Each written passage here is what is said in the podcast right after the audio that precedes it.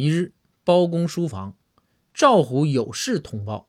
进门刚要说话，就见包公不语，手指旁边的一个二维码牌子，示意赵虎扫码。